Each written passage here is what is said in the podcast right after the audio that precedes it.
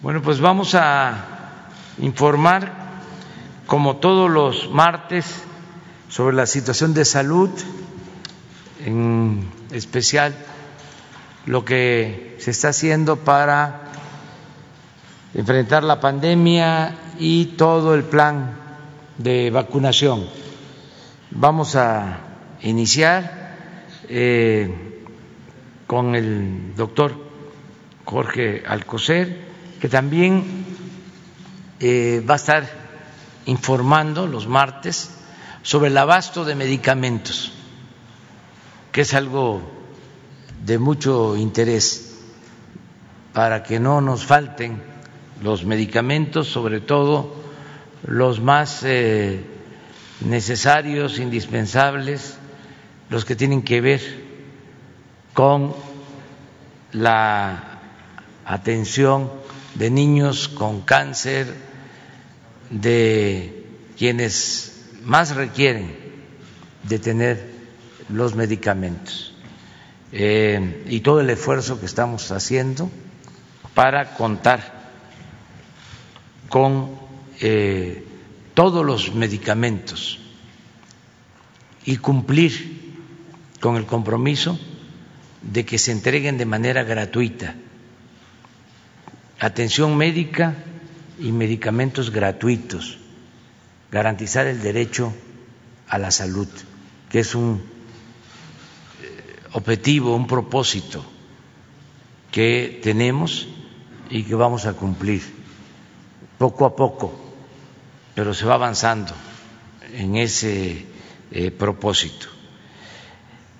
Va a intervenir también el doctor Hugo López Gatel para informar sobre la pandemia, Marcelo Ebrard para informar sobre eh, el abasto de medicamentos, de cómo estamos consiguiendo vacunas, cuántas eh, llevamos ya adquiridas de las farmacéuticas. Eh, luego el general secretario Luis Crescencio Sandoval nos va a informar sobre la distribución, la logística de distribución de todas las vacunas, todo lo que se lleva a cabo para que lleguen las vacunas hasta los pueblos más apartados de México que no solo se vacune en las ciudades, en los lugares de más eh, fácil acceso, sino que todos tengan garantizado el derecho a ser vacunados, protegidos. Eh, terminando la agenda de salud, le voy a pedir a Marcelo Ebrard que les informe sobre la llamada que tuvimos ayer con la vicepresidenta Kamala Harris, lo que se trató y de una reunión que se va a celebrar también el día de hoy con eh, funcionarios del gobierno de Estados Unidos. Entonces empezamos con el doctor. Con su permiso, señor presidente, muy buenos días tengan todas y todos ustedes. Como ya informó el señor presidente, este es un tema importante para toda la población. Le hemos dado seguimiento, como ustedes saben, desde hace varias semanas y hoy seguimos informando los avances en la, no tanto en la adquisición, sino en la llegada del sectorial de los medicamentos. Les hemos notificado en la primera imagen, si pueden por favor, sobre los medicamentos oncológicos, ustedes ya conocen esto, y los 22 diferentes tipos por especialidad médica que están en la eh, gráfica de pasteles. Les recuerdo, como se ve en la tabla, que la demanda del sector salud incluyó 1.840 claves y al día de ayer se han recibido cerca de 32 millones de piezas de medicamentos, insumos que requiere todo el sector salud. En la siguiente tabla, que ya es familiar para ustedes, también del lado izquierdo se presentan en la primera columna órdenes de suministro de insumos médicos por cada una de las instituciones que están consideradas y que han trabajado continuamente en esta búsqueda sectorial de medicamentos. Y como pueden ver en la columna del lado izquierdo, también en medio, el 2 de agosto, les informamos hace ocho días, se habían recibido 262 millones 231 mil 729 piezas y con lo de ayer se agregaron ya 3 millones, lo de la semana, 3 millones 441 mil 70 piezas más que corresponden a 3.699 órdenes de suministro generadas en la semana. Finalmente, también vemos en la tabla de la derecha que, como, se demuestra, la entrega que comprometida para que podamos tenerla el 27 de agosto, en que llegarán en total 16 millones 505 mil piezas más de aquí al fin de, agosto. En la última lámina, y de acuerdo a la emisión mensual de las órdenes de suministro de medicamentos, con corte al día de, ayer, esperamos cumplir con esa cifra de 83 millones 565 mil 129 durante el mes de agosto, como les señalé, y en el mapa pueden ver las empresas distribuidoras de los medicamentos que corresponden a CIMSA, la compañía internacional médica que está en color amarillo y que cubre varios de los estados del país, MFA o Médica Pharma Arcar en azul, Vantage, el grupo que corresponde al grupo Bankish en verde y Birmex en rojo, que matizado está en los, los institutos de salud y desde luego en, la, en, el área metropolitana. Esto desde luego eh, integra la mayor parte de los ya mencionados antineoplásicos que como ya les señalamos hace una y dos semanas están contempladas las adquisiciones para uno a tres meses sin tener las adquisiciones ya están logradas pero para la llegada de estos productos. Este es cuanto les puedo actualizar, vamos bien y desde luego estamos atentos a lo que se menciona en algunos momentos de que no llegan o que no están de la, de la, de la área de depósito, de donde están almacenados, a los hospitales y, corresponde también la ayuda la, de la población usuaria para que nos hagan saber esto. En breve se va a tener una expresión mayor de la comunicación para que esto sea de inmediato atendido en el caso de que esto no fuera así. Muchas gracias.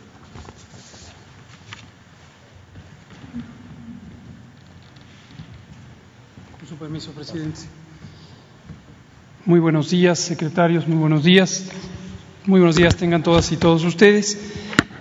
Vamos a eh, comentar eh, sobre el programa de vacunación COVID, el operativo Correcaminos y algunos elementos de llamado a la población que consideramos importantes para que sigamos teniendo éxito en el avance del programa, pero además en los beneficios que está teniendo en la reducción de la mortalidad y la enfermedad grave.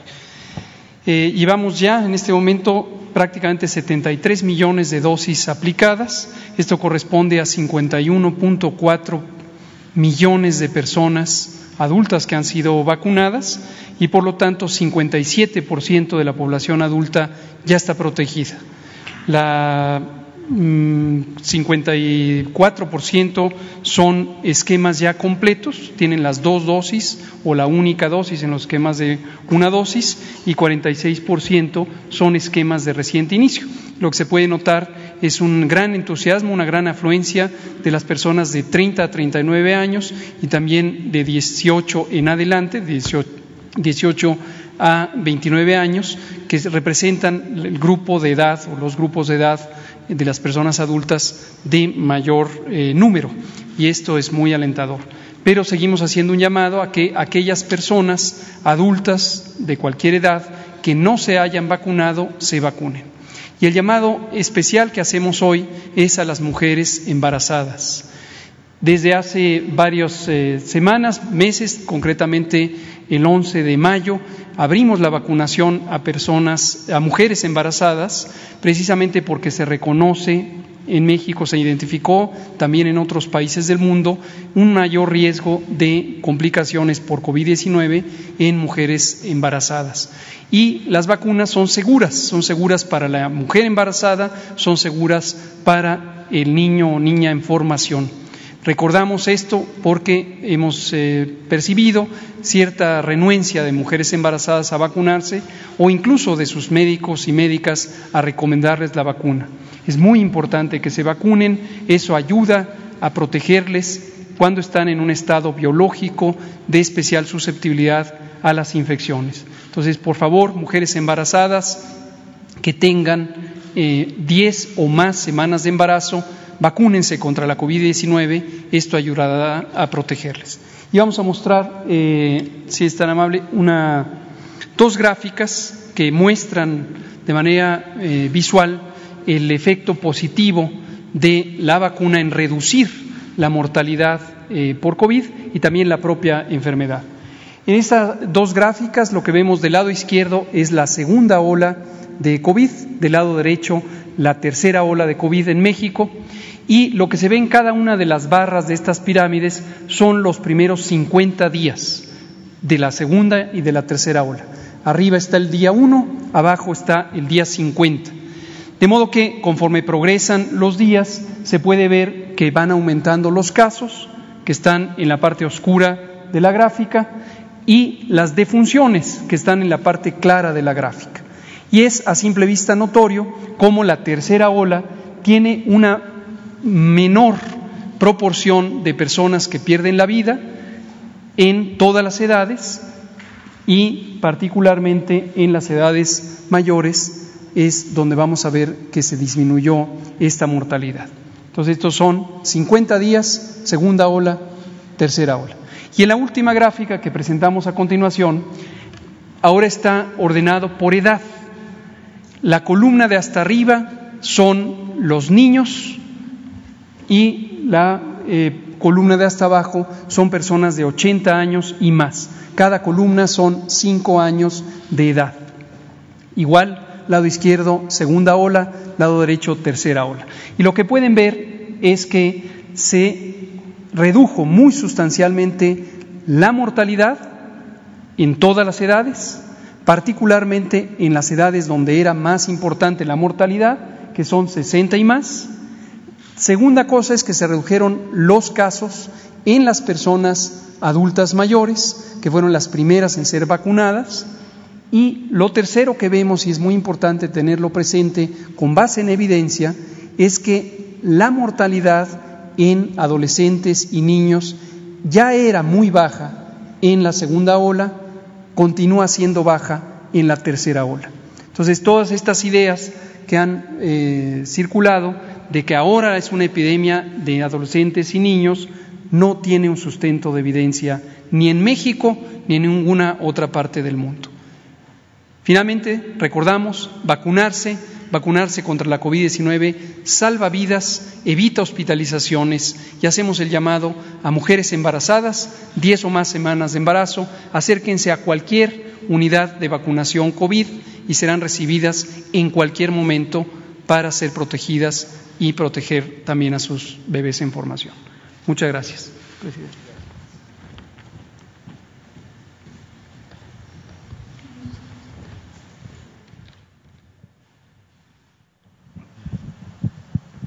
Con su permiso, señor presidente. Muy buenos días a todas y a todos. La siguiente, por favor. Eh, ayer se tuvo una llamada del señor presidente López Obrador con la vicepresidenta de los Estados Unidos, Kamala Harris. Eh, se tocaron varios temas, en unos momentos más voy a informar sobre ello, pero de lo que estamos viendo ahorita, que son vacunas, se, se comentó ayer que México recibirá o va a enviar eh, Estados Unidos a México tres millones y medio de dosis de la vacuna de Moderna, que por cierto ya fue o está por ser validada por COFEPRIS eh, y hasta 5 millones de dosis de la vacuna de AstraZeneca Oxford. Este, este, este envío que será en las próximas semanas, va a complementar de manera importante el esfuerzo que estamos haciendo aquí en México. Agradecemos profundamente esta muestra de que constata cuál es la relación entre los dos países. Esta gestión la encabezó el presidente López Obrador desde que vino la vicepresidenta Harris, que le comentó el presidente que para México era primordial esto, el poder acceder no solo a más vacunas de AstraZeneca, que como saben ustedes ya en México se está usando de manera muy amplia, sino también porque nos interesa la vacuna moderna que es parecida o similar en tecnología a la que tiene Pfizer. Bueno, entonces eh, vamos a continuar hoy, hoy el diálogo de alto nivel con los Estados Unidos para diversos temas que enseguida pasaré a comentar en un momento más. Hoy va a haber una, una reunión con varios funcionarios de Estados Unidos. Tenemos una visita que encabeza Jake Sullivan y va a venir también el secretario Mallorcas, eh, Juan González, que como ustedes saben vinieron hace poco a México, luego nosotros los visitamos en Washington, ahora ellos vienen a México. Eh, son muy frecuentes estas reuniones y hay varios temas que estamos comentando con ellos eh, que tienen que ver, entre otros, con las vacunas y la cuestión de la frontera México-Estados Unidos. La siguiente, por favor. Eh, tenemos ya 90, rebasamos 90 millones de vacunas el fin de semana y este mes vamos a rebasar 100 millones, de manera que continúa la producción, envasado y llegada de vacunas a México para sustentar el programa, el plan de vacunación que ha diseñado la Secretaría de Salud. La siguiente, por favor. Bueno, eh, se hizo un llamado al G20 por instrucción del señor presidente de la República. Eh, hay un acuerdo de la mayor parte de los países del G20 para que se reconozcan todas las vacunas que autorice la Organización Mundial de la Salud, o sea, que no se haga geopolítica con las vacunas. Si la Organización Mundial de la Salud reconoce y acredita una vacuna, todos los países tenemos que hacerlo, y no unos sí y otros no, por razones de otro tipo. ¿A qué me refiero? Si tenemos Sinovac autorizada, Pfizer autorizada, AstraZeneca autorizada por la Organización Mundial de la Salud, pues todos los países, sea la Unión Europea, los que integramos la Comunidad de Estados Latinoamericanos y del Caribe, eh, los Estados Unidos, Canadá, y así sucesivamente todos deberíamos de reconocer las mismas y abstenernos, limitarnos de no hacer o no meter la política con las vacunas porque es muy mala idea. Si está autorizada por la Organización Mundial de la Salud, que es la que formamos todos los países del mundo, pues debe estar acreditada por todos los países que somos partes de, la Organización Mundial de la Salud. Bueno, esto es importante y se está avanzando con esta iniciativa que nos pidió el presidente que lo presentáramos, que toda la comunidad internacional entonces respetemos lo que nos está señalando la Organización Mundial de la Salud. Y creo que es todo, ¿verdad? Bueno, eso sería cuanto, señor presidente.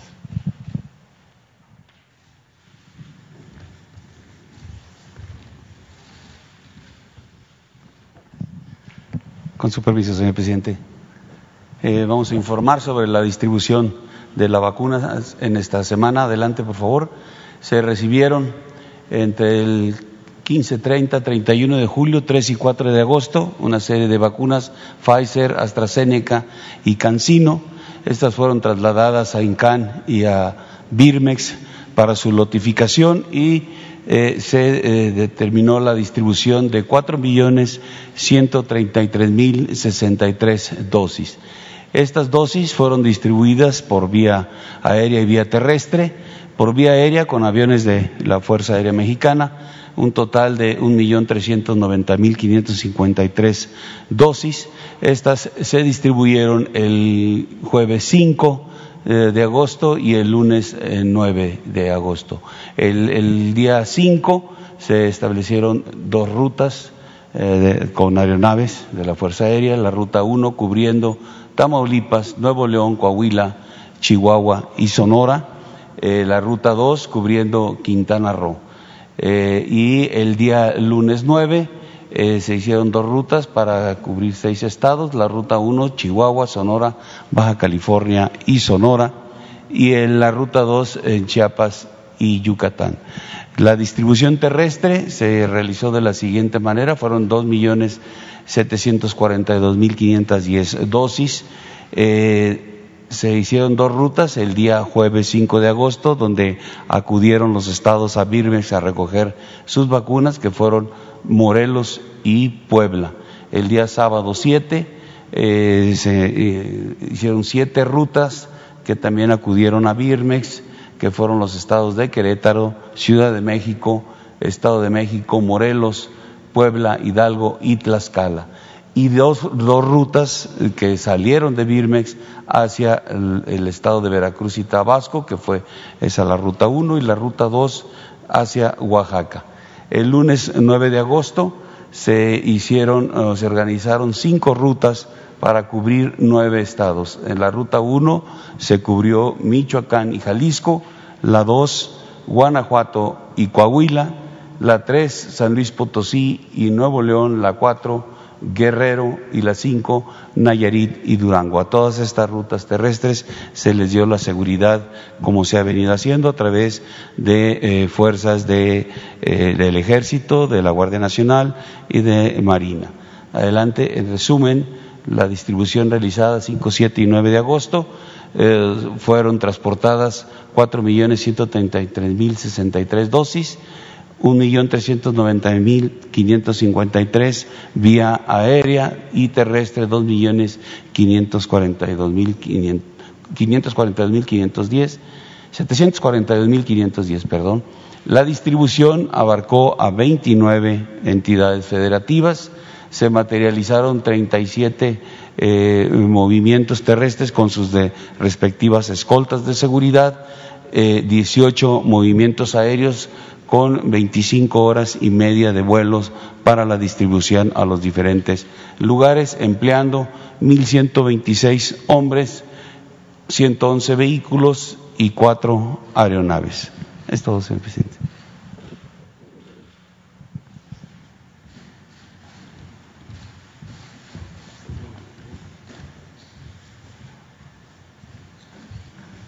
Sí, con su permiso, señor presidente, para informarles los dos temas que aquí se mencionaron. Ayer hubo una llamada con la vicepresidente, vicepresidenta Kamala Harris. ¿Qué temas se tocaron principalmente?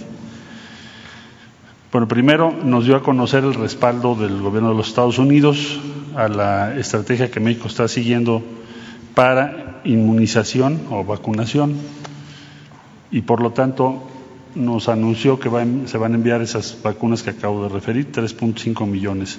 Moderna, acuérdense que son dos dosis, y 5 millones AstraZeneca, fechas de arribo por confirmarnos, pero esto ya es muy pronto, es decir, en el mes de agosto. Eh, en segundo lugar, se comentó la presentación que hizo el gobierno de los Estados Unidos de su estrategia para atender las causas de fondo de la migración, que eso está vinculado con la visita que tenemos hoy, que encabeza Jake Sullivan, con quien yo ya he tenido el gusto de reunirme, es un asesor muy cercano del presidente de los Estados Unidos, y viene el secretario Alejandro Mayorques, y también eh, eh, asesora de la vicepresidenta en la materia, que la acompañó a su viaje a México, y otros eh, funcionarios de los Estados Unidos como Juan González, que es el director senior para el hemisferio occidental en el Consejo de Seguridad Nacional, o Ricardo Zúñiga, que es el enviado especial para el Triángulo del Norte de Centroamérica, que también ya nos hemos reunido con todos ellos.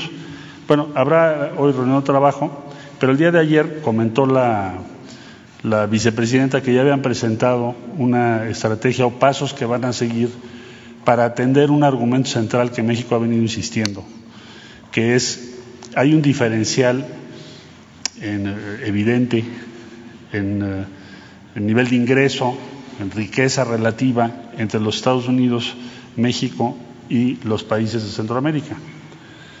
Y también ahora hay una diferencia en cuanto al ritmo que va a tener la recuperación de la economía. Ayer la vicepresidenta Harris comentó con el señor presidente del plan que tienen para infraestructura y eh, otras iniciativas en los Estados Unidos para lograr la recuperación económica lo más pronto posible. Incluso mencionó que son proyectos de trillones de dólares probablemente. Bueno, entonces esto va a acelerar ahora otro diferencial que es la diferencia en la capacidad o velocidad de la recuperación económica de los países que acabo de mencionar. Es decir, Centroamérica está en una circunstancia, Estados Unidos está en otra, en donde evidentemente en Estados Unidos van a ir mucho más rápido. Bueno, entonces resulta muy pertinente revisar y conocer cuál es la estrategia que efectivamente ya anunció la vicepresidenta Kamala Harris. Eh, es, es importante que venga una delegación de este nivel para conversar con nosotros sobre ese tema. Eso no es usual. Eh, pero también nosotros mandamos una delegación hace apenas dos semanas a Washington. Entonces, no es usual que haya un contacto tan frecuente, pero lo vemos muy eh, positivo, porque habla de la intensidad y capacidad del diálogo entre los dos países. Entonces, se va a tocar también ese tema de la migración, la estrategia que Estados Unidos plantea, lo que México piensa. Eh, luego, el otro tema también que muy importante tiene que ver con la frontera porque México ya, como ustedes saben, se ha venido informando aquí en, la mañanera, tuvo un avance muy importante en la vacunación en toda la frontera norte y vamos a dialogar con el secretario Mallorcas, que es quien tiene a cargo este tema, para ver cuándo podemos eh, reabrir lo que son las actividades que ellos consideran que no son esenciales, eh, reabrir a una actividad o un flujo normal, eso es lo que se quiere hoy también conocer. Ya se tuvo una reunión, hoy vendría siendo pues una reunión más, pero vamos a ver qué es lo que nos dicen. Eh, otro tema que se va a tratar muy relevante, que el señor presidente ha estado insistiendo en él, es que se retome el diálogo económico de alto nivel entre México y Estados Unidos. Este diálogo ya no se ha llevado a cabo desde el año 2016, cinco años. Eh, ¿En qué consiste ese diálogo? Bueno, Ustedes recordarán que cuando vino la vicepresidenta, el presidente López Obrador le dijo, a México le importa mucho que hagamos una estrategia común de recuperación después de la pandemia o si no ha terminado la pandemia, pues cuando vaya, cuando estemos saliendo de la pandemia por merced a la vacunación. Entonces ese diálogo se va a llevar a cabo en los primeros días de septiembre, ya muy pronto, y es otra materia de las que hoy vamos a hablar. De parte de México está participando de manera muy destacada, por supuesto, la Secretaría de Economía a cargo de Tatiana Cloutier, la Cancillería que apoya este diálogo, porque evidentemente es crucial para México, eh, la Secretaría de Hacienda y Crédito Público y probablemente habrá desde luego otras dependencias que participen. Entonces, ¿cuál es el objetivo, en síntesis, de ese diálogo de alto nivel? Eh, compartir cuáles son, cuál es la visión que tenemos de los próximos tres años de ambos gobiernos, qué debemos hacer para mejorar la infraestructura entre los dos países, acelerar el crecimiento económico tanto en México como en Estados Unidos y eh, en particular el énfasis en la zona sur de nuestro país, que también sea incluida pues en las iniciativas que podamos tener juntos los dos países. Va a ser para septiembre, o sea que ya es pronto. Todo esto que estoy explicando ahorita son los temas que ayer de manera eh, pues corta pero sustanciosa pudo conversar el señor presidente de la República con la vicepresidenta Harris y que hoy vamos a, tener la plática con los funcionarios que yo les acabo de referir, que solo mencioné a quienes encabezan, pero es una delegación de ocho altas y altos funcionarios de los Estados Unidos que estarán el día de hoy en la Cancillería. Vamos a tener una especie de pues una comida a las dos de la tarde. En la tarde, Jake Sullivan va a tener, junto con su servidor, una breve entrevista con el señor presidente, un saludo, es una deferencia, dado que es el funcionario de más alto nivel que viene, con eh, la representación del presidente de los Estados Unidos. Eh, va a visitar al señor presidente aquí a Palacio, a las, en la tarde como a las seis y media o siete de la noche y tendrán ellos diferentes reuniones, pues, también van a tener una reunión eh, o una conversación con la secretaria de Economía. Entiendo que van a hacer una visita también al secretario de Hacienda, es una visita de cortesía, y la reunión sustantiva será en la Cancillería de 2 a 4 de la tarde aproximadamente, con los temas que acabo de referir. Cuando termine la reunión, pues les daremos a ustedes a conocer qué avances se tuvieron una vez que también el señor presidente haya recibido al señor Sullivan. Entonces, eh, sintetizo, resumo, pensamos que estamos en un muy buen momento en la relación con los Estados Unidos. Eh, los temas que México ha planteado se están atendiendo. Los temas que a Estados Unidos le preocupan también los hemos tomado en cuenta, por supuesto. Y pues así es como se construye una buena relación con respeto entre ambas partes. de mi parte sería cuanto, señor presidente.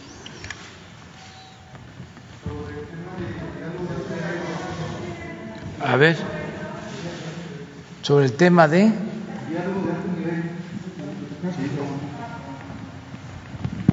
Sí, buenos días, señor presidente. Felipe Fierro de tiempo.com.mx y Puente Libre.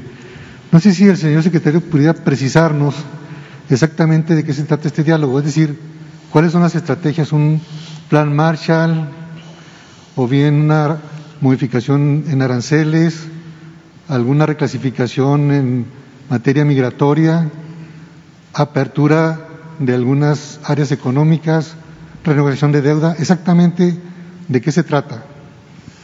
El, diálogo económico de alto nivel con los Estados Unidos tiene como propósito, el primer objetivo eh, estratégico de celebrarlo cada año, que ahora lo vamos a retomar, es compartir las prioridades de ambos países que tienen alguna implicación bilateral. Ustedes comprenderán, y es evidente, que si el 80% de nuestra actividad comercial es con los Estados Unidos, pues hay muchos temas que conversar.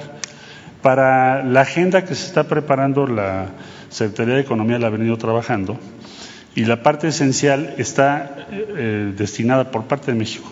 La prioridad de México, ¿cuál sería? Las cadenas de valor que podemos integrar entre México y Estados Unidos después de la experiencia que tuvimos en la pandemia y las nuevas iniciativas que vienen en los próximos años de cómo va a evolucionar la economía y qué papel va a tener Norteamérica en ello, que también el presidente ya lo ha comentado varias veces aquí en este foro. Entonces, ¿esto qué quiere decir?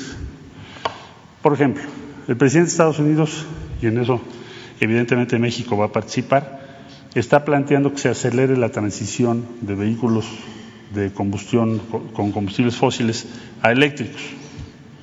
Bueno, pues en México tenemos una planta, una industria automotriz enorme. Entonces, evidentemente a nosotros también nos interesa participar y que seamos entre los diferentes países de Norteamérica, que somos Canadá, Estados Unidos y México, seamos los que tengamos el avance más significativo a nivel mundial como hoy ya está ocurriendo, porque la empresa norteamericana Tesla es la número uno en ventas de vehículos del mundo. Ya no es Toyota o Volkswagen. Entonces, los cambios tecnológicos que ha habido hacen que vaya cambiando pues el mercado. Va a haber muchos efectos de esto también ahora, después de la pandemia. Por ejemplo, el comercio electrónico ha crecido exponencialmente respecto a lo que era antes. Entonces, tenemos que prepararnos entre ambos países. Hay varios temas que tenemos que conversar. Eh, la infraestructura en toda la frontera la tenemos que mejorar aceleradamente porque ya el tránsito, el tráfico que tenemos entre México y Estados Unidos es el más importante del mundo y va a seguir siéndolo. No solo va a seguir siéndolo, va a crecer aceleradamente. Eh, eh, el tema, por ejemplo, de las vacunas que estamos viendo, bueno, tenemos que ampliar las capacidades de México junto con Estados Unidos para ampliar la producción en nuestro país. Entonces, hay, todos estos temas que te acabo de referir de manera un poco sintetizada, los está conduciendo la Secretaría de Economía. ¿Implicaría financiamiento por parte de Estados Unidos para proyectos de infraestructura, concretamente carreteras, aeropuertos, ferrocarriles?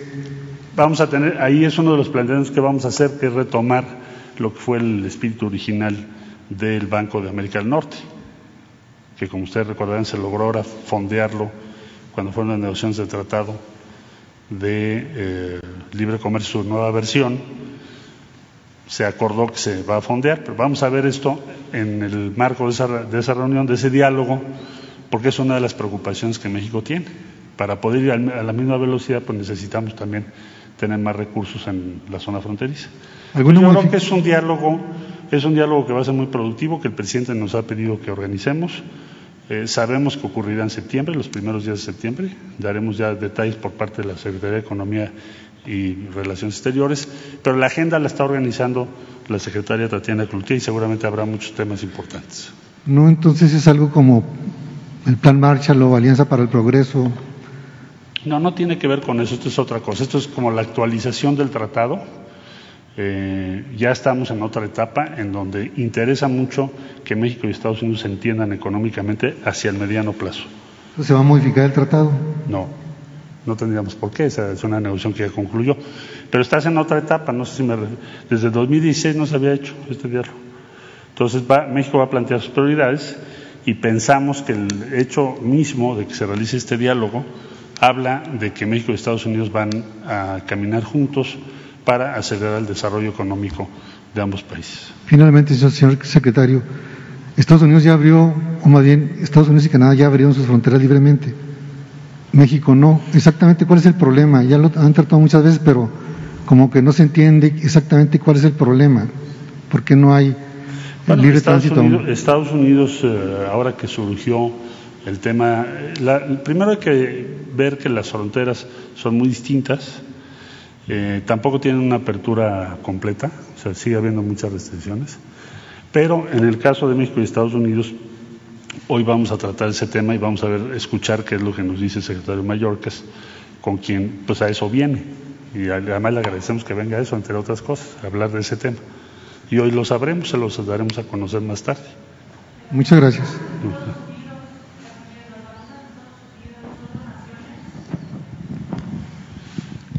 Eh, hasta donde entiendo sí, pero tendremos que ver en estos próximos días cuáles son las condiciones específicas.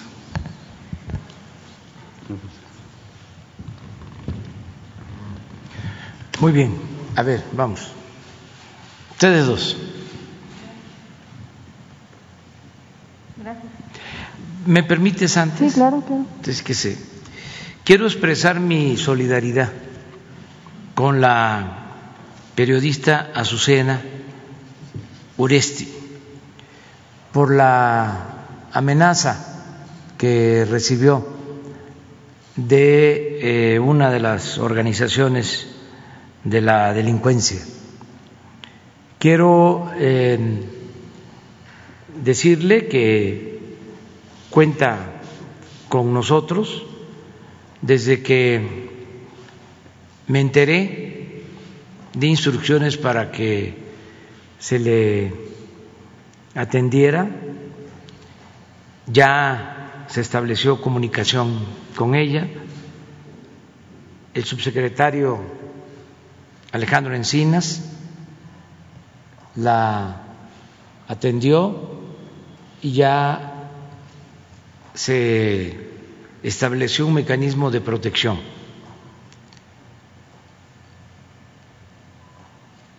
Repruebo completamente esas amenazas.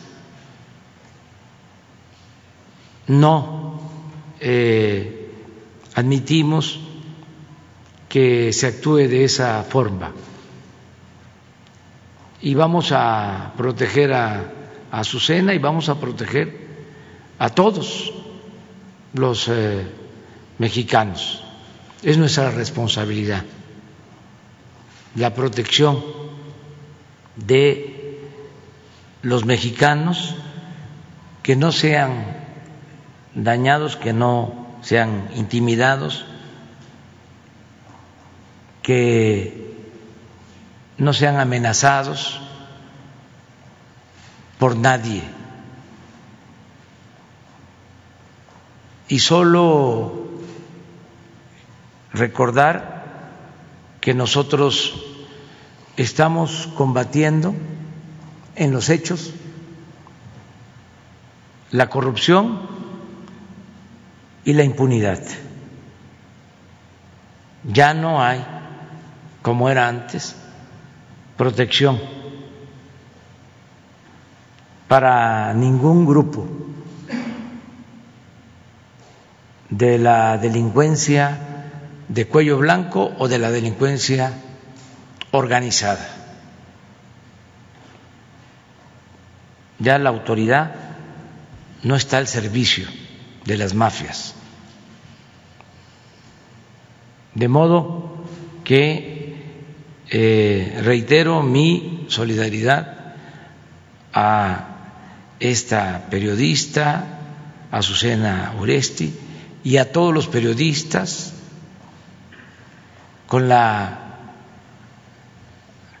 garantía de que siempre nuestro gobierno va a proteger a quienes llevan a cabo este oficio, quienes se dedican al noble oficio del periodismo, y a todos, dirigentes sociales y a todos los ciudadanos.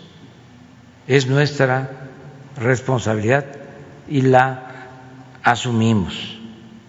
Eh, quería yo dejar de manifiesto este apoyo a esta periodista de el periódico Milenio, de la radio y de la televisión y de el periódico. Este vamos a estar junto a ella apoyándola, protegiéndola. No está sola. Eso es todo lo que quería comentar. Muy bien, vamos con esos conversaciones. Gracias. Buenos días, eh, Liliana Noble de Pulso Saludable. Preguntarle, señor presidente, si con estos 3.5 millones de vacunas de Moderna y los 5 millones de Astra, ya decía que es una uh, donación, ¿por qué hace este tipo de donaciones últimamente Estados Unidos? No sé si está pensando en apoyarnos para hacer la reapertura de las fronteras un poco más rápido. No sé si me pudieran ayudar con esa pregunta. Gracias. Bueno, siempre ha habido una actitud solidaria del gobierno de Estados Unidos. Desde las primeras conversaciones que tuve con el presidente Biden, le traté el tema de las vacunas y eh, ofreció atender nuestra petición. Pasó el tiempo y nos entregaron un millón trescientos cincuenta mil de Johnson y Johnson. Y se volvió a solicitar apoyo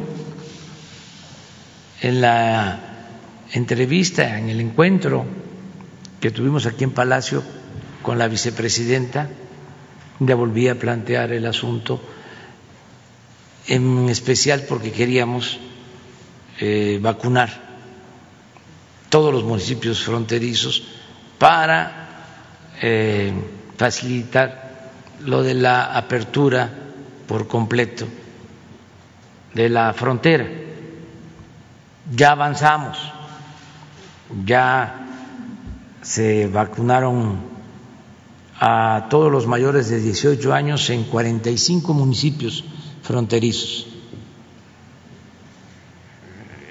En Baja California, mm, con una dosis de Johnson y Johnson, todos. Ya están en Baja California, en Tijuana, en Mexicali, igual que cómo están vacunados del otro lado de la frontera, en California.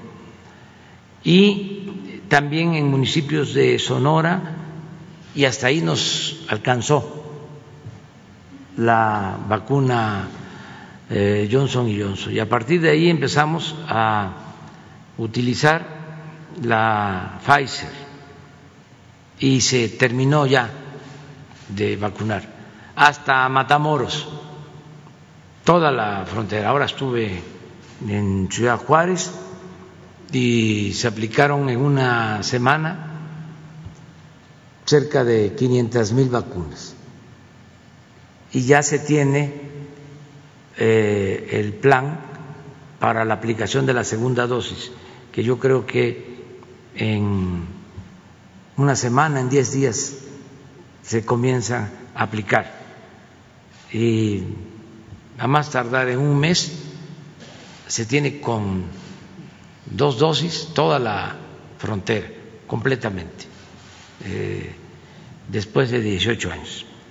Entonces, ahora eh, ayer me informó la vicepresidenta de que habían tomado esa decisión de ayudarnos con estas vacunas, que son ocho millones quinientas mil dosis.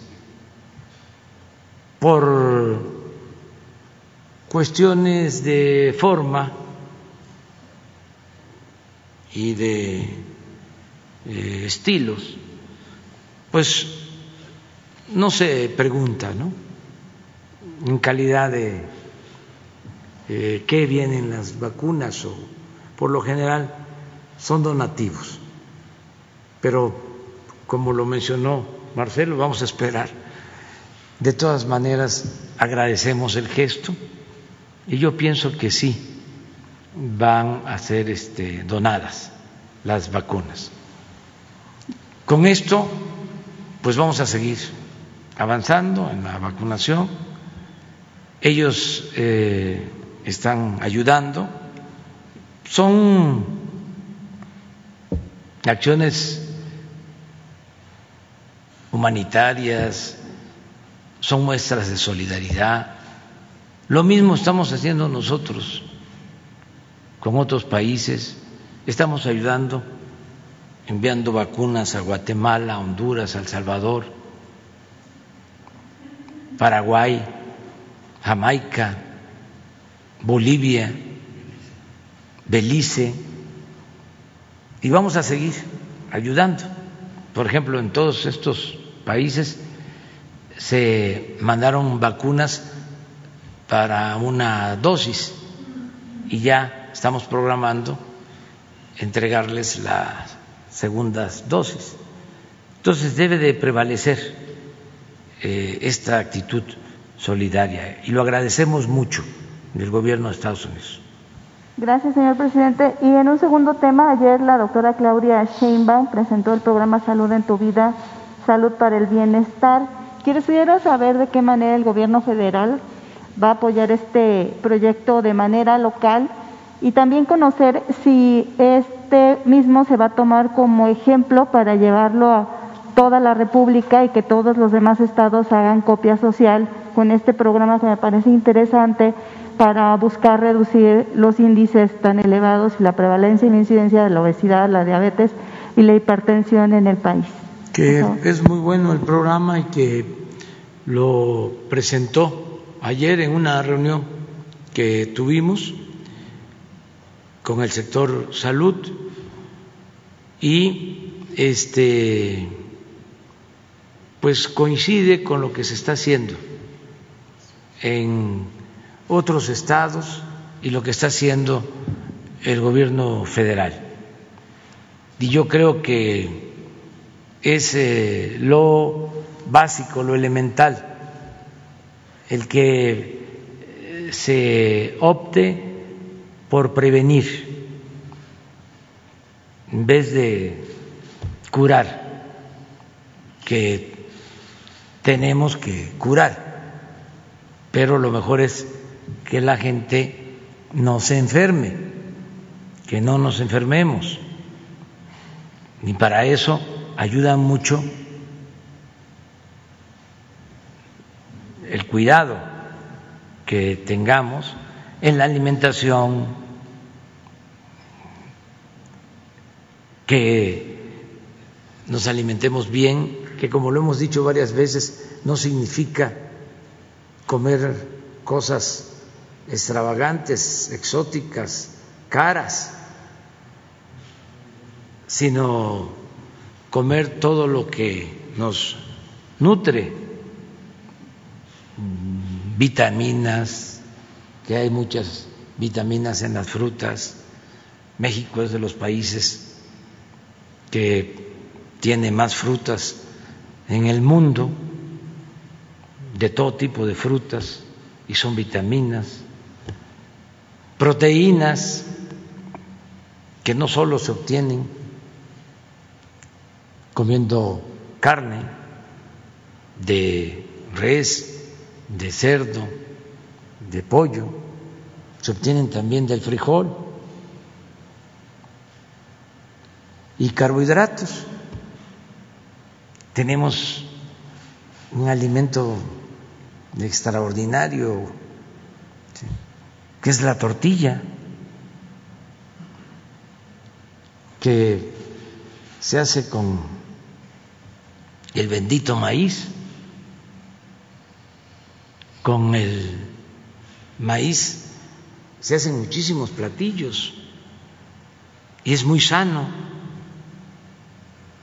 Entonces, este, comer bien, no eh, consumir productos chatarra que dañan mucho,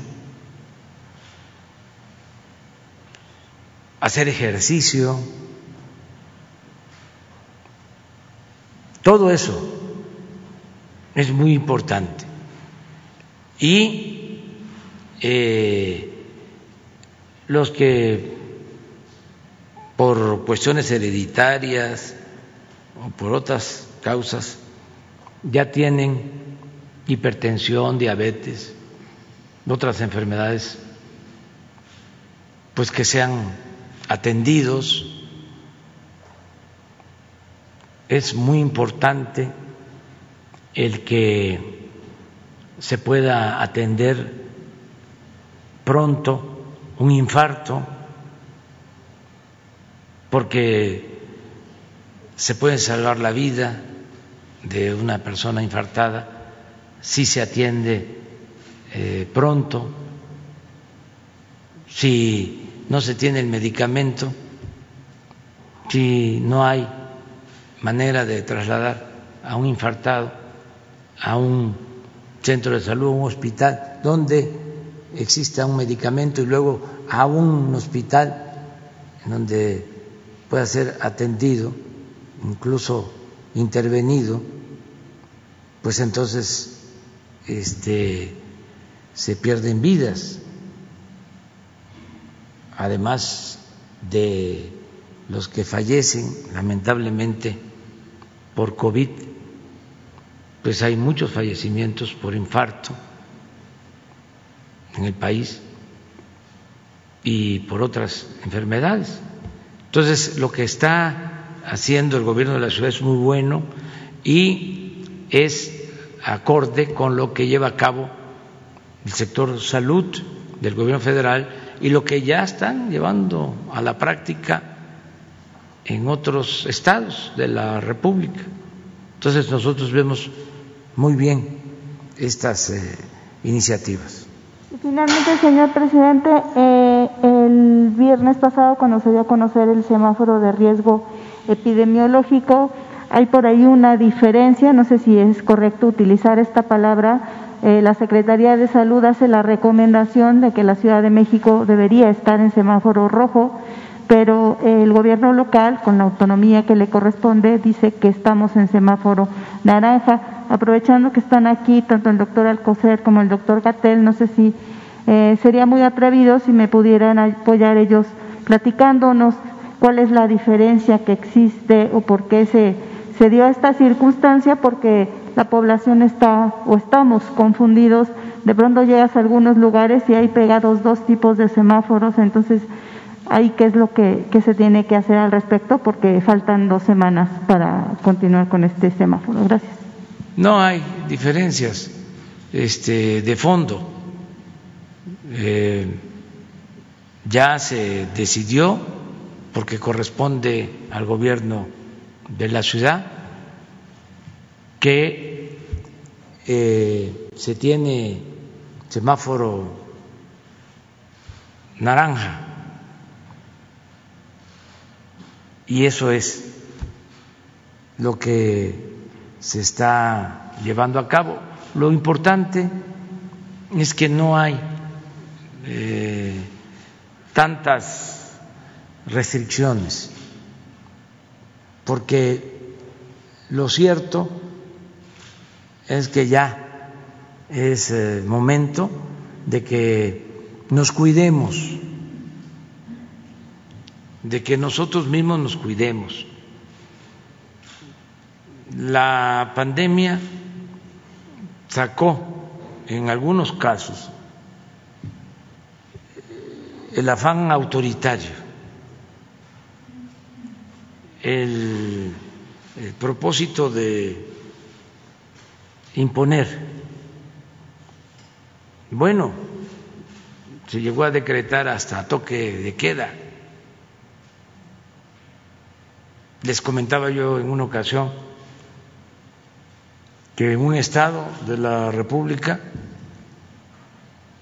se abrieron los restaurantes, pero a los adultos mayores solo les permitían ir al restaurante hasta las cinco de la tarde. Y cosas así, ¿no? Es como lo de la escuela. No quieren que vayan los muchachos a la escuela. Pero ¿cómo si podemos ir a los centros comerciales o a otras actividades? ¿Por qué no a la escuela?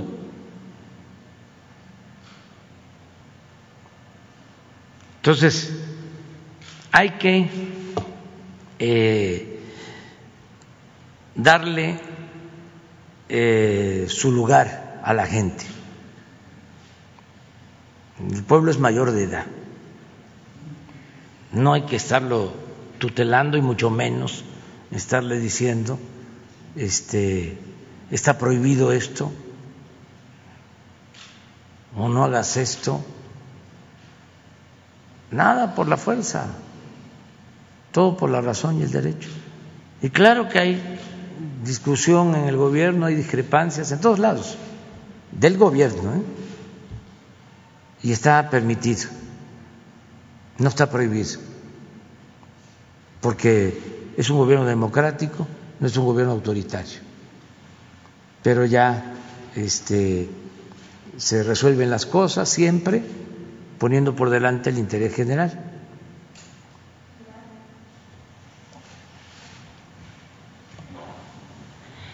Gracias, buenos días. Eh, Shaila Rosagel, corresponsal del Grupo Gili, el Imparcial de Sonora, La Crónica de Mexicali y Frontera de Tijuana. Preguntar sobre la plática, la conversación de ayer que tuvo con eh, la vicepresidenta Kamal Harris. Eh, se comentó como posible fecha de reapertura de la frontera el 21 de agosto. Esta es mi primera pregunta. Si se puso sobre la mesa esta fecha y también sobre la conversación que van a sostener que, con el señor Mallorcas ¿Qué argumentos va a poner México sobre la mesa para convencer sobre esta reapertura? Eh, ¿Cuáles han sido las pérdidas económicas eh, de que esté cerrada la frontera terrestre eh, desde marzo del año pasado? No sé si tenga el canciller estos, estos datos para, ambas, para ambos lados de la frontera. Sería mi pregunta. Bueno, este, yo le traté el tema. Hablamos de la vacunación y este, de la importancia de abrir la frontera, que nos eh, interesa mucho. Y ella, la vicepresidenta Kamala Harris, eh, coincidió, me expresó que también a ellos les este, importa que se abra por completo. la frontera, pero que se tienen que ver algunos asuntos, ¿no? Eh, noté que hay voluntad de parte de ellos, no hay este eh, la decisión de cerrar este, o de mantener eh, abierta eh, solo parcialmente la frontera, solo para cuestiones básicas, fundamentales. Eh, lo expresó.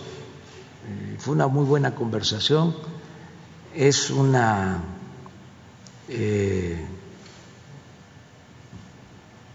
servidora pública, una eh, funcionaria del gobierno de Estados Unidos, vicepresidenta de Estados Unidos, muy eh, sensible, muy respetuosa, muy eficaz.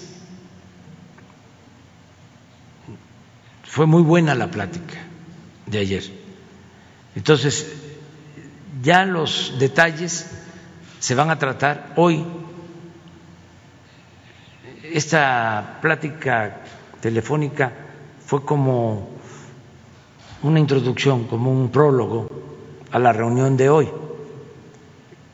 donde ya se van a ver los asuntos mm, a detalle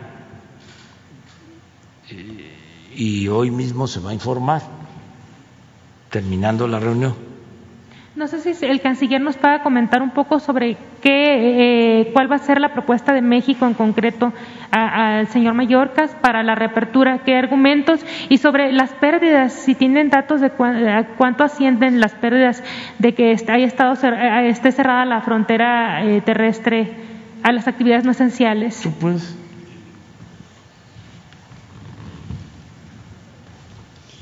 Con mucho gusto. Bueno, hay diferentes estimaciones de la Secretaría de Economía por lo que hace a México, pero la, afectación principal es a Estados Unidos. O sea, el impacto mayor, y esa, cifra no la podemos calcular fácilmente, eh, pero digamos que sí tenemos argumentos por el lado económico, que es el fondo de tu pregunta, para hacerles ver la conveniencia de que ya se regularice la situación. Claro está que la eh, los contagios que crecieron tanto allá como acá nos dificultó en el mes de, eh, en este último mes, poder avanzar más rápido a la reapertura. Entonces, ¿qué vamos a, compartir en la reunión? Vamos a compartir que México tiene un avance muy notable en la vacunación, tal cual lo dijo el presidente López Obrador, para que, porque si no tuviésemos esa vacunación, pues es muy difícil que pidamos que se regularice la, las circunstancias. Entonces ya la tenemos, inclusive en algunas ciudades estamos por encima del promedio que ellos tienen. Entonces eh, pienso que tenemos buenos elementos tanto por el lado económico comercial como por el lado de la cuestión de salud para que ellos consideren eh, acelerar esto. Hay dos modalidades, ya ellos sabrán qué es lo que van a hacer, si lo van a hacer eh, digamos, cambiando las actividades que se consideran esenciales, es decir, ampliando las actividades permitidas, o si lo van a hacer eh, de otra forma, pero eso ya le corresponde a ellos. Entonces, el que venga hoy el secretario Mallorcas nos da la posibilidad de dialogar directamente con el titular, con el responsable, y vamos a aprovechar la reunión para plantearle estos elementos. Eh, ¿Se descarta eh, que se pudiera reabrir el 21 de agosto o hay alguna fecha probable? El 21 o no? de agosto yo lo vería muy pronto no, no creo que sea factible, sería alimentar una expectativa que no tenemos fundamentos para decir que se va a llevar a cabo. Eh, no, no lo veo tan próximo como el 21 de agosto, pero sí esperaríamos que hoy nos puedan dar una respuesta de qué pasos se tomarán para que lo más pronto posible, después del 21 de agosto, se pueda reactivar la, la economía de la región fronteriza.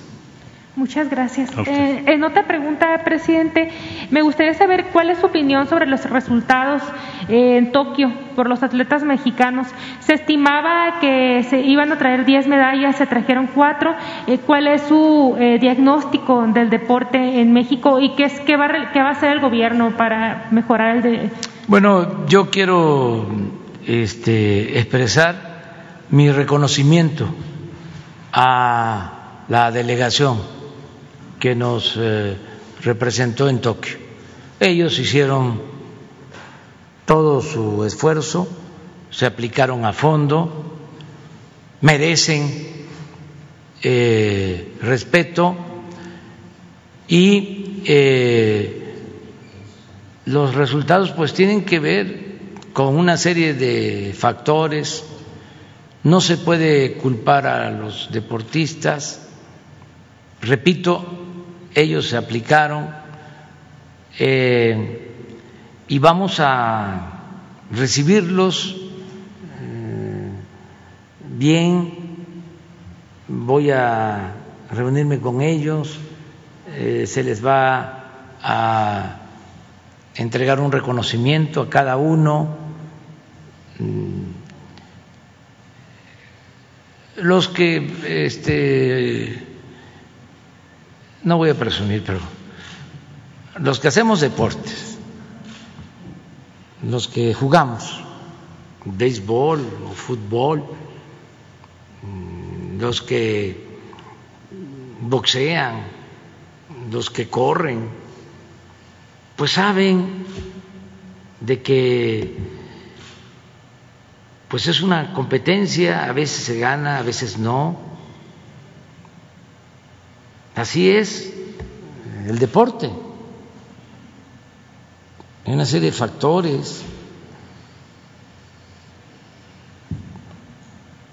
Eh, no es ganar siempre. Lo importante es seguir mm, practicando el deporte, no rendirnos. Son procesos. Entonces, vamos a, a seguir ayudando en todo lo que tiene que ver con el deporte. Lo estamos haciendo. El deporte que se practica en los pueblos, en las colonias, en los barrios, y el deporte profesional de alto rendimiento. Vamos a seguir apoyando este, el deporte, porque no solo son medallas, acabamos de hablar de que el deporte es medicina preventiva, todos tenemos que ser campeones en eso y obtener medallas.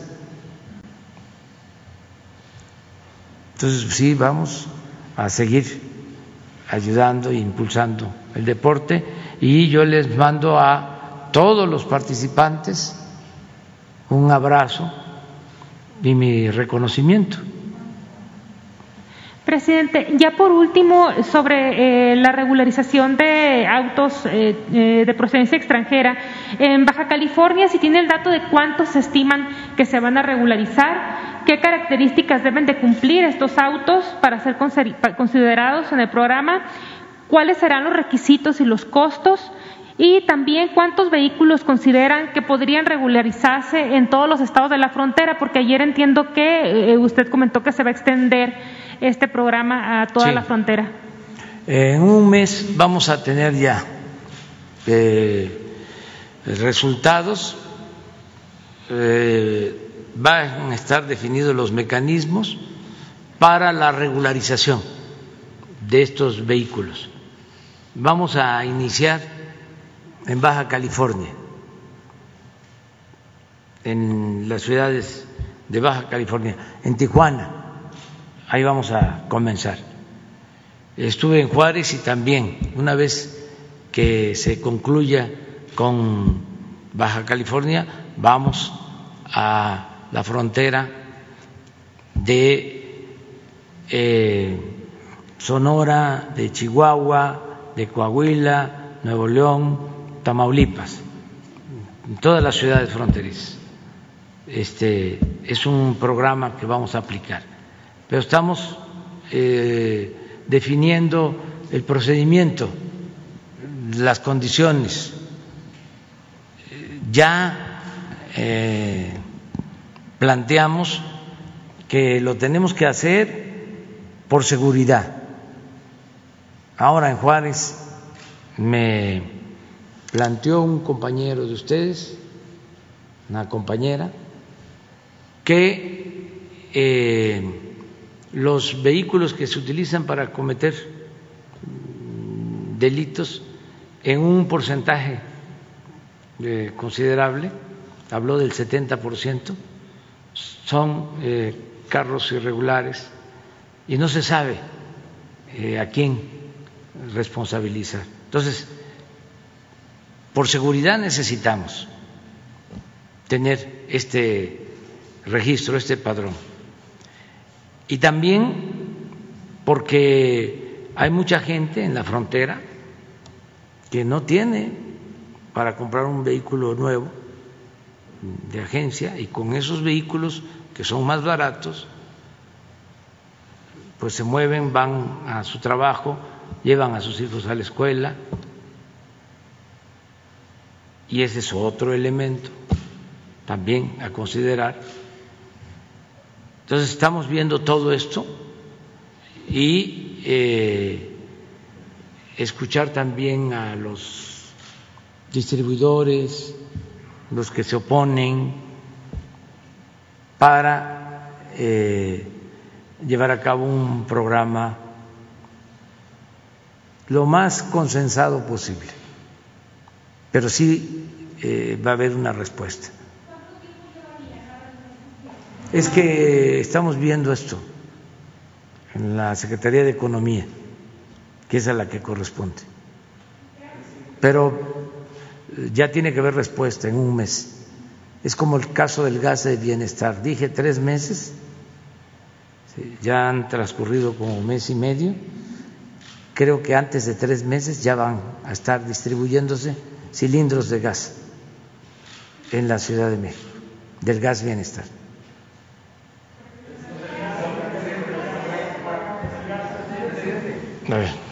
Compañero. Gracias. Buenos días, presidente. Buenos días a todos. Precisamente sobre el tema del, gas, eh, presidente, el día de hoy en Reforma publicamos un reportaje eh, que evidencia cómo eh, compañías gaseras y sus comisionistas, esta última franja de, o último tramo de la distribución del gas LP, están vendiendo cilindros ordeñados hasta de 43% menos del producto que deberían vender, presidente. Preguntarle qué reporte tienen sobre este tema de los cilindros ordeñados y si considera que pudiera ser una consecuencia indirecta de este eh, tope que pusieron a los precios en el gas LP, presidente. No, este, yo creo que eh, siempre ha habido esa queja de que el gas no alcanzaba para muchos días. Eso siempre este, se ha padecido, desgraciadamente. Entonces, no es un asunto nuevo, no es que como se puso un precio máximo, ahora este, se están eh, cobrando a la mala no llenando los cilindros. De todas maneras, vamos a seguir inspeccionando y se tiene que resolver este asunto. El gas bienestar, además de que eh, se va a ofrecer a un precio justo, va a llevar la garantía de que va a entregarse completo. Ese es este, el compromiso que se está haciendo. En el caso de las gaseras que ya están operando, ¿podrían ampliarse los operativos para verificar que efectivamente se, se den los cilindros completos? Sí, sí, porque no es nada más el precio sino también el que eh, alcance el gas, o sea, que, este, esté completo el cilindro, de 20, de 30 kilos.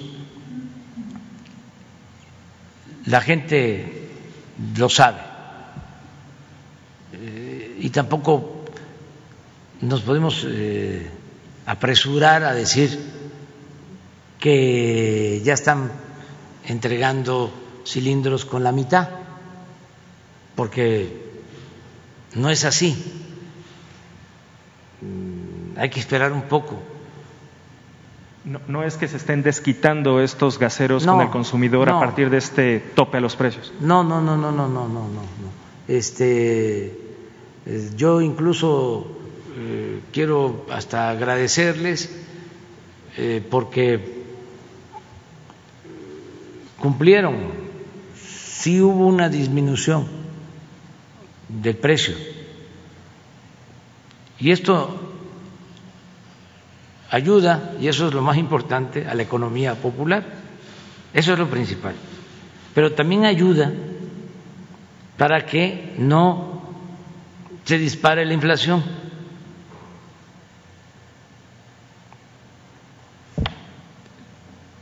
Eh, ¿Por qué no vemos lo de ayer del precio del gas? No puede ser que eh, bajaron y que de inmediato dieron la orden. A ver, este, no llenen los cilindros. Sería mucha perversidad. Y tenemos que confiar pues, en la gente, porque si no eh, confiamos y pensamos que todos son malos, y que todos son corruptos y que este, todo está podrido, pues no, no, no, no, no, hay empresarios este, con dimensión social y sobre todo trabajadores, eh, la gente del pueblo, ya no los eh, hubiesen mandado a decir, porque yo ando en la calle y estoy recogiendo los sentimientos de la gente. Entonces, no nos adelantemos. Esto es muy importante.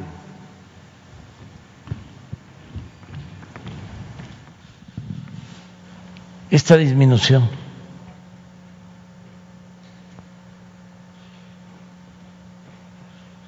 Aquí venía. Este es el estacionario. Y este es el del, de cilindros, que es el que más consume la, la gente, mayor porcentaje. Y miren, se tomó la decisión y se redujo.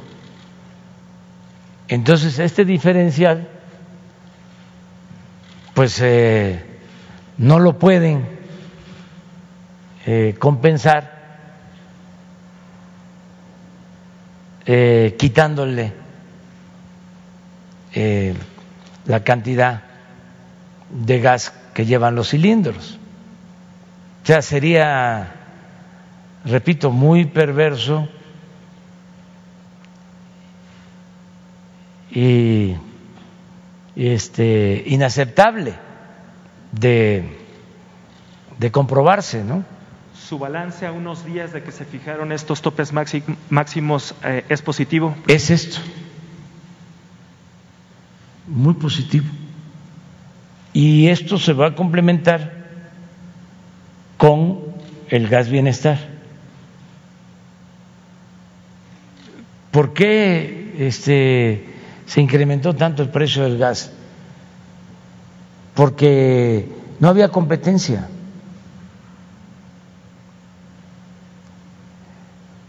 No hay todavía. Entonces, es importante la competencia, que no haya monopolios.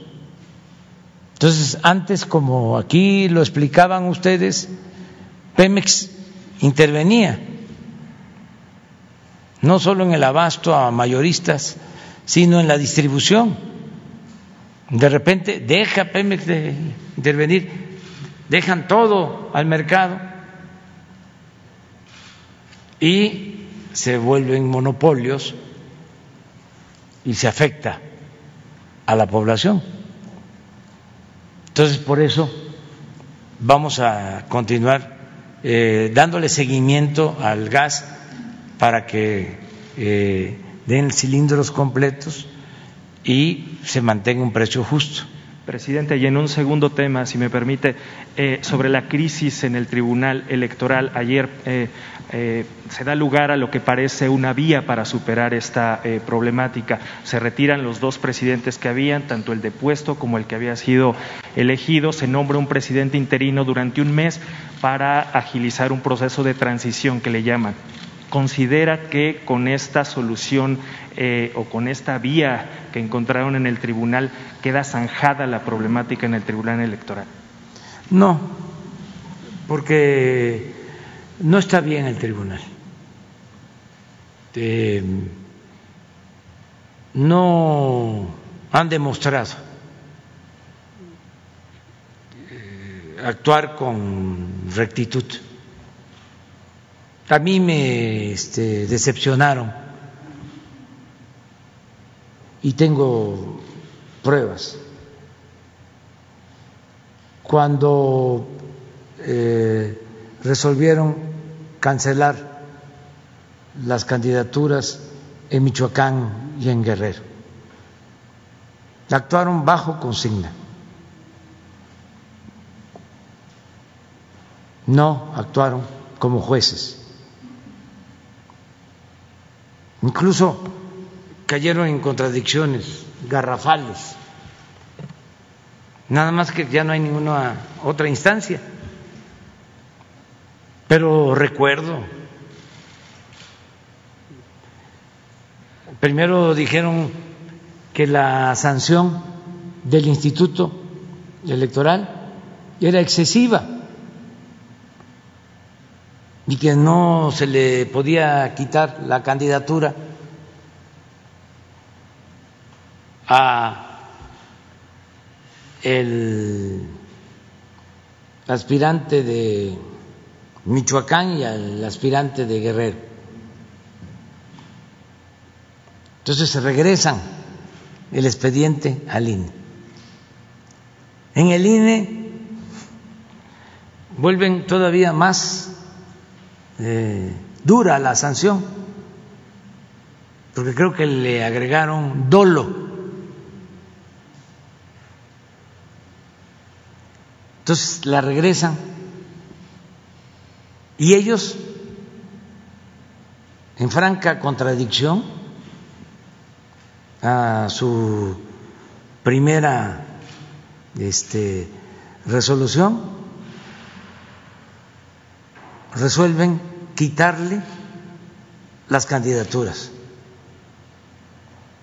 al aspirante de Guerrero y al aspirante de Michoacán. ¿Qué hubo ahí? Mano negra.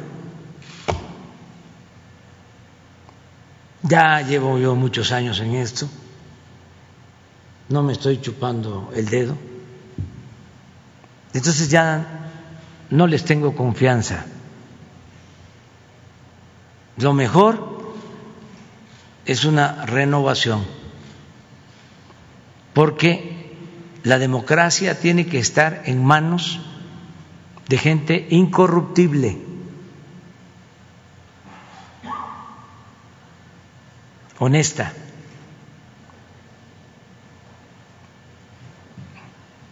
Ese es mi punto de vista. Desde su punto de vista, entonces, poner a un interino durante un mes no va a servir de nada. No quiero este, eh, hablar más del tema porque eso les corresponde resolverlos a ellos. Cuando me reuní con el presidente de la Suprema Corte y me explicó de que no puede ni siquiera la Corte intervenir, porque cuando los nombraron, los volvieron completamente independientes claro, independientes del pueblo, no de la mafia del poder.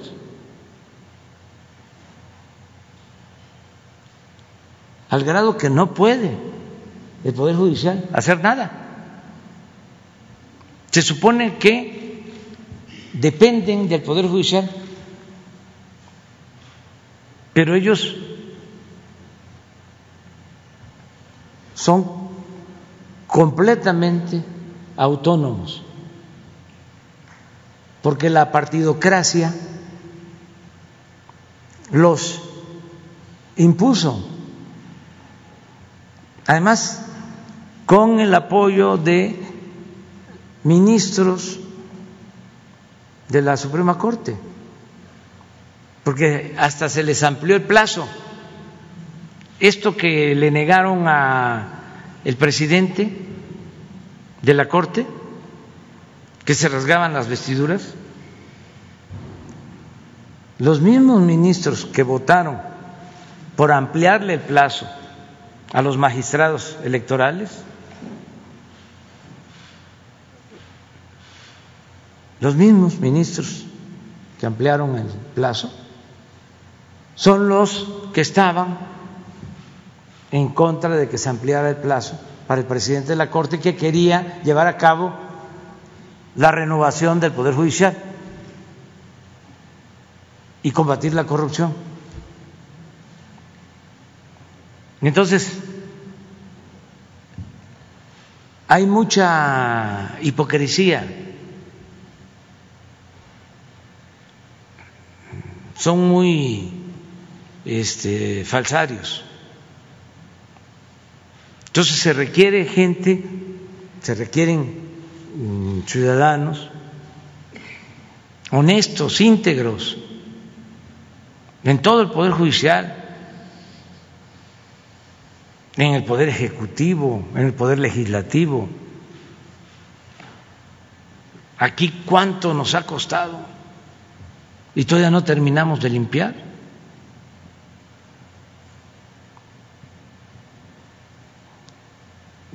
si este, desde que llegamos estamos limpiando y no terminamos, pues imagínense cómo está el Poder Judicial, que todavía no han empezado.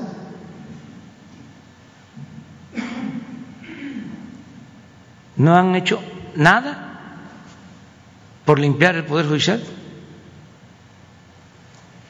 Y el que tenía ese propósito fue este, avasallado por los que vienen del antiguo régimen, ministros este, acostumbrados a servirle a los potentados, no al pueblo. Decía el ministro Saldívar hace un rato a través de su Twitter que con esta vía que plantea el tribunal la crisis en esta institución ha sido superada. ¿No coincide con él? No, no coincide. No coincide, eso tiene que renovarse. No hay más que una renovación tajante, tanto en el INE como en el tribunal.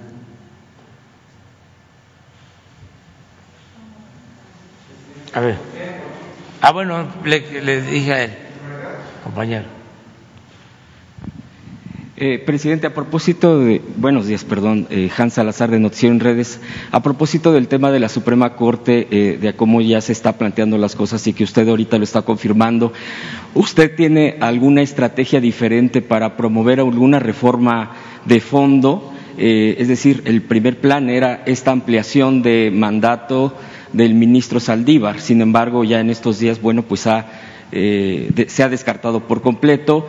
¿Algún otro plan usted tiene ya eh, eh, en, marcha? ¿Usted cree que sigue siendo viable esta reforma de fondo de la Suprema Corte, bueno, del sistema judicial en nuestro país?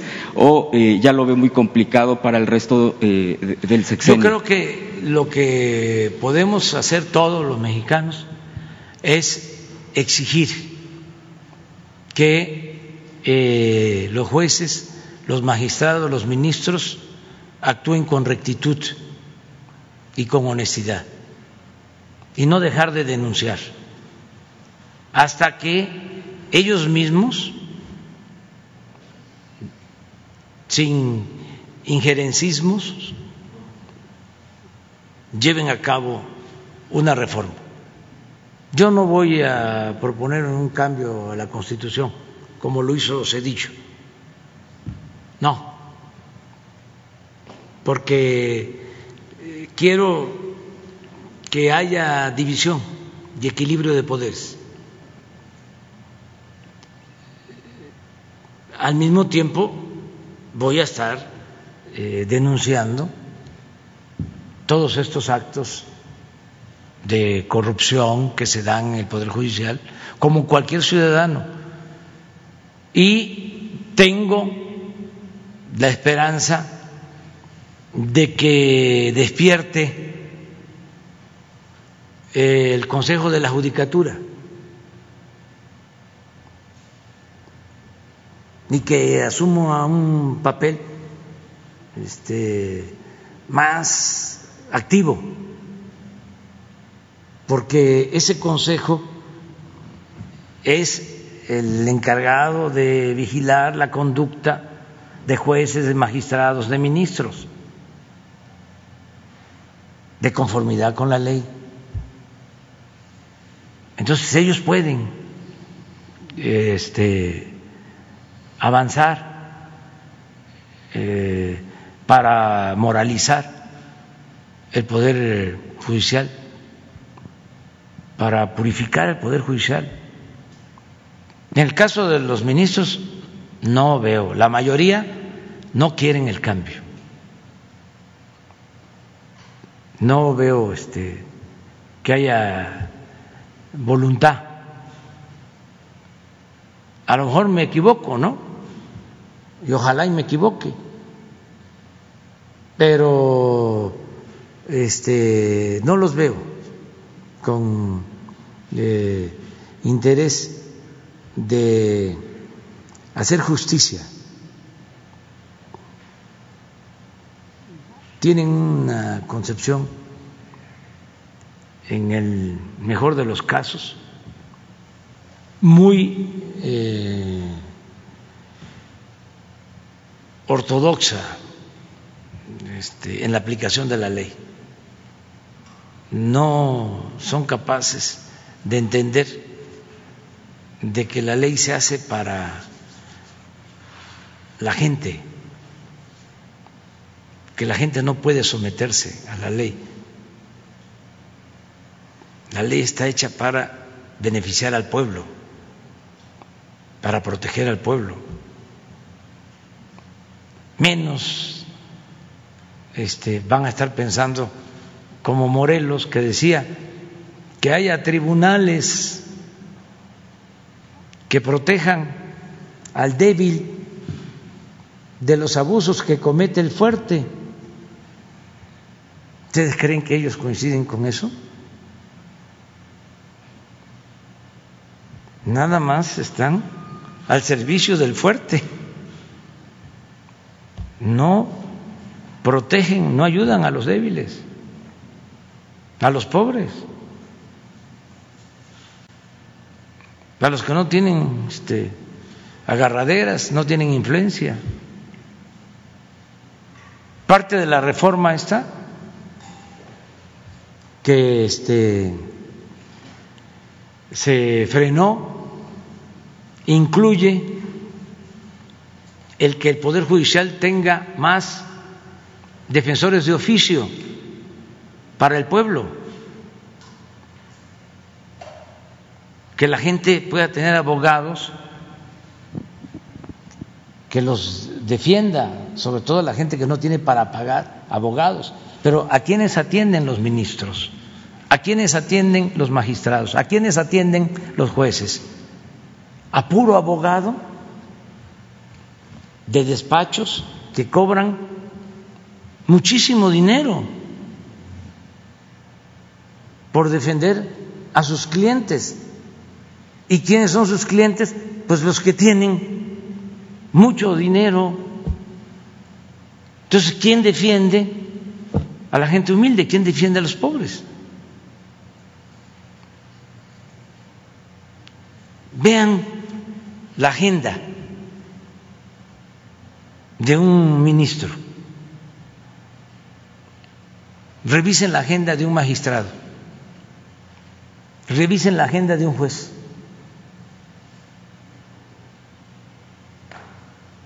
¿A quiénes reciben? Puro abogado, influyente. ¿No se acuerdan de que habían abogados hasta hace poco que eran especialistas en proteger a gente corrupta? que hasta se anunciaban y eran famosos porque decían que ninguno de sus clientes estaba en la cárcel. O otros que eran este, magos, eh, en el manejo del influyentismo. Ni siquiera este, hacían un oficio, una denuncia. Tenían ahí sus ayudantes.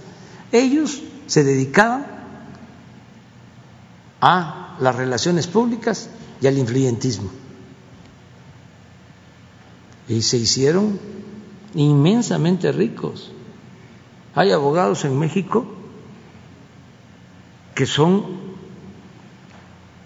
pues de los abogados más ricos del mundo. De esa forma. Entonces, sí tiene que haber un cambio, pero tiene que darse al interior del Poder Judicial. ¿Usted ya no intentaría una reforma desde el Ejecutivo? No, no, porque yo tengo este, que optar entre inconvenientes. Eh, mm, dicen que el que mucho abarca, poco aprieta. Entonces yo voy a lo que más importa al pueblo.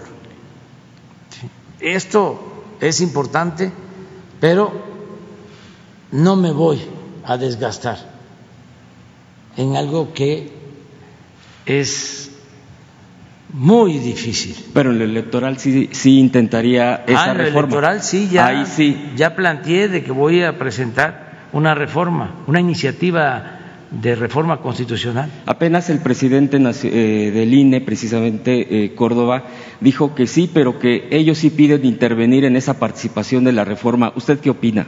Yo presento al Congreso, de conformidad con mis facultades, la iniciativa y en el Congreso las comisiones este, correspondientes analizan, hacen consulta y deciden. Para eso están los diputados y los senadores. Yo tengo la facultad de presentar iniciativa y lo voy a hacer. ¿Pero usted cree que Lorenzo Córdoba tenga esa calidad después de la calidad moral, después de toda esta circunstancia de cómo ha sido catalogado el INE, de participar, intervenir Pero en una... todos pueden participar, no se le puede negar a nadie la participación. Yo voy a presentar lo que considero se debe de hacer para hacer realidad la democracia en el país y acabar con la simulación de una vez y para siempre y que podamos tener una auténtica, una verdadera democracia. Que no siga pasando esto que este, se está dando en el Tribunal Electoral. Pero no solo eso, que no suceda lo que pasó en la consulta este, de hace unos días, que este, en vez de promoverla, que es su función, su responsabilidad del INE, ¿sí? Se dedicó a bloquearla o a simular de que se llevaba a cabo la consulta, pero con desgano, sin este, estar convencidos, sin estar conscientes, simulando. Entonces ya no se requiere eso.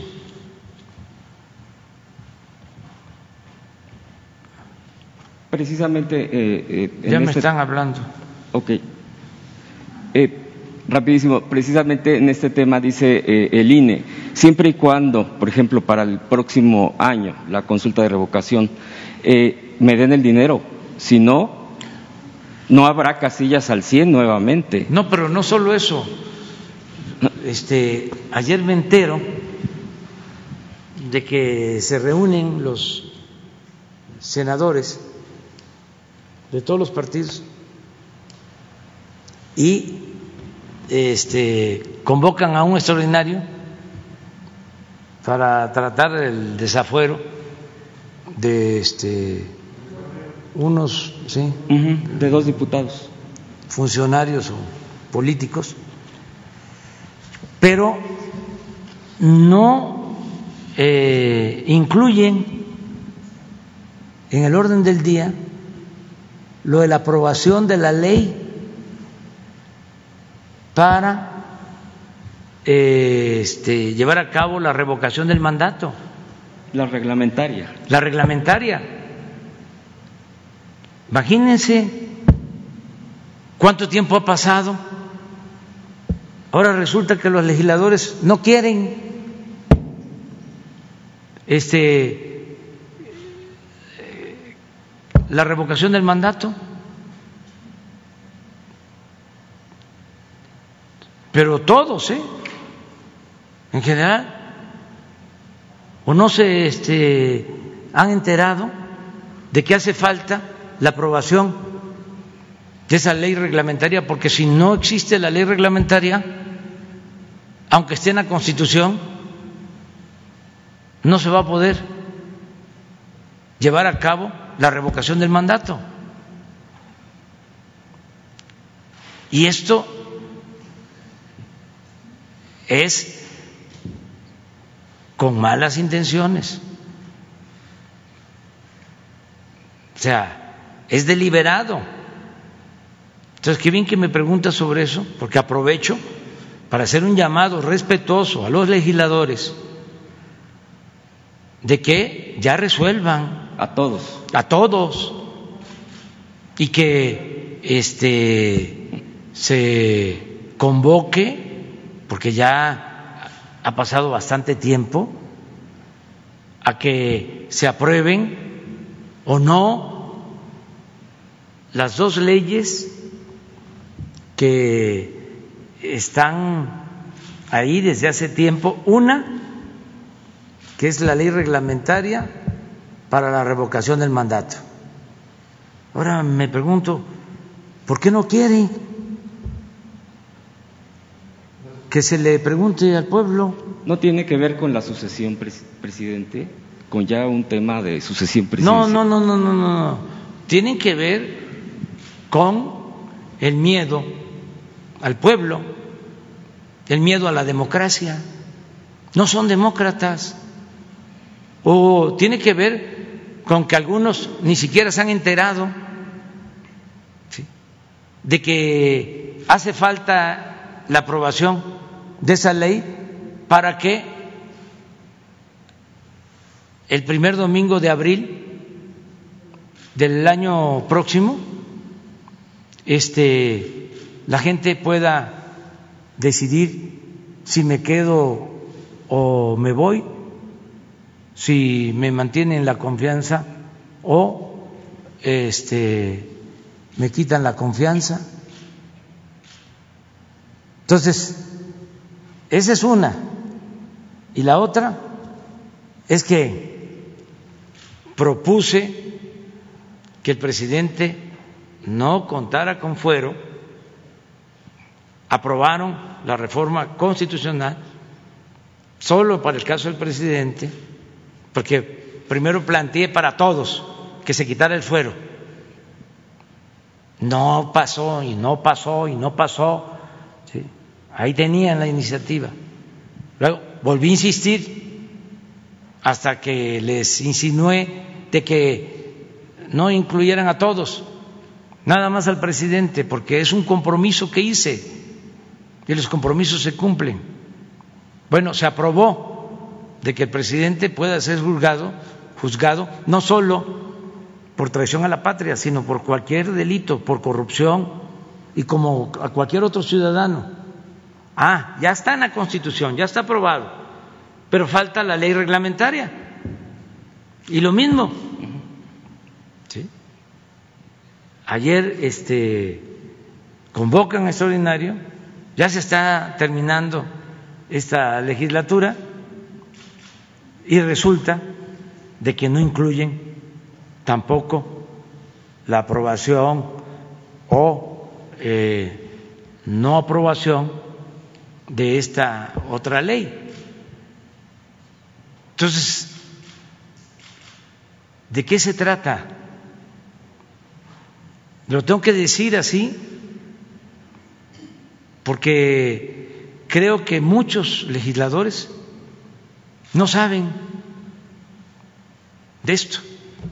Y ahora estoy seguro que le van a pedir a sus coordinadores parlamentarios que les expliquen o van a buscar este dónde están las iniciativas y por qué no se aprueban.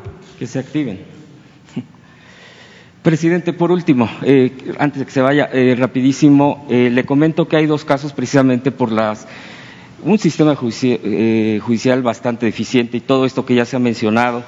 El tema de la diputada Liliana Goyas, pues es delicado. De hecho, ya ha subido un video donde la han golpeado, la han vejado. es una diputada local del Estado de México porque se atrevió todo parece indicar que de ahí proviene esta, estas amenazas, incluso ya de muerte, porque se atrevió a eh, cuestionar al Sindicato Único de Trabajadores del Estado de México eh, en el Pleno. Y sin embargo, bueno, ella denuncia que sus propios compañeros, compañeras no la han querido apoyar, le han dado la espalda y bueno, pues ella está escondida, tiene miedo. Eh, es una denuncia que, repito, subió un video a las redes sociales, está ahí a la vista y bueno, pues pide, está desesperada, pide eh, apoyo, porque eh, a nivel local, digo, en el Estado de México, nadie le ha, nadie le ha eh, brindado. Y el segundo punto, rapidísimo, es Antonio Barragán y Gilberto Baena, son dos ex líderes, ex miembros de la organización del campo eh, campesina Sierra del Sur de Guerrero, que usted conoce perfectamente porque tiene bastantes años este tipo de organizaciones, y que fueron una de las organizaciones, ellos incluso fueron víctimas de, eh, eh, afortunadamente no, no los mataron en, en el vado de Aguas Blancas, el famoso asesinato a Mansalva en el 95, en fin, todos estos casos terribles de nuestro país. Ellos se fueron, huyeron hacia San Quintín, Baja California, pues para para salvar la vida. Allá se fueron de jornaleros, trabajaron y sin embargo eh, llegó prácticamente la mano hasta allá de García Luna, está señalado por ellos, eh, eh, de General García Luna, y con obviamente más cómplices, perseguidos políticos, están encerrados después de 20 años bajo tortura, bajo amenazas, están en penales. Y lo digo porque a propósito del decreto que usted ya ha anunciado, respecto a esto, no les quieren aplicar el protocolo eh, de Estambul, que es también una de las bueno, uno de los eh, requisitos para poder procesar este tema del decreto. Y yo le preguntaría, presidente, cuando las autoridades se niegan a esto, ¿en el propio decreto vendrá este tipo de circunstancias para poder atender estos casos olvidados porque quizá a veces no son tan mediáticos, no son presentados. ¿Qué va a suceder con estos casos? Presidente, serían los dos que yo le expongo y le agradezco que me haya dado pues la palabra. Es oportuno porque hoy me presentaron ya el proyecto de este decreto que lo elaboró la secretaria de Gobernación en coordinación con la secretaria de Seguridad Pública y entonces vamos a que se tome en cuenta esto que estás planteando, de cuando este, no se quiere hacer esta prueba, esta práctica, que procede que en el caso de la iniciativa se incluya. Eh, y lo otro, acerca de la legisladora, pues eh, le pedimos eh, pues a la encargada de atención ciudadana, Leti Ramírez, que eh, nos ayude para que con Alejandro Encinas ¿sí? Eh, se le proteja, se le apoye a esta legisladora. Sí, sí, sobre todo porque eh, hoy quedamos de dar la última revisada al decreto y ojalá y se incluya eso que estás planteando. ¿Mande? La voy a firmar esta semana. Ah, sí, pero eh, se va a publicar y ya van a tener ustedes toda la información. Sí, muy bien. Muchas gracias.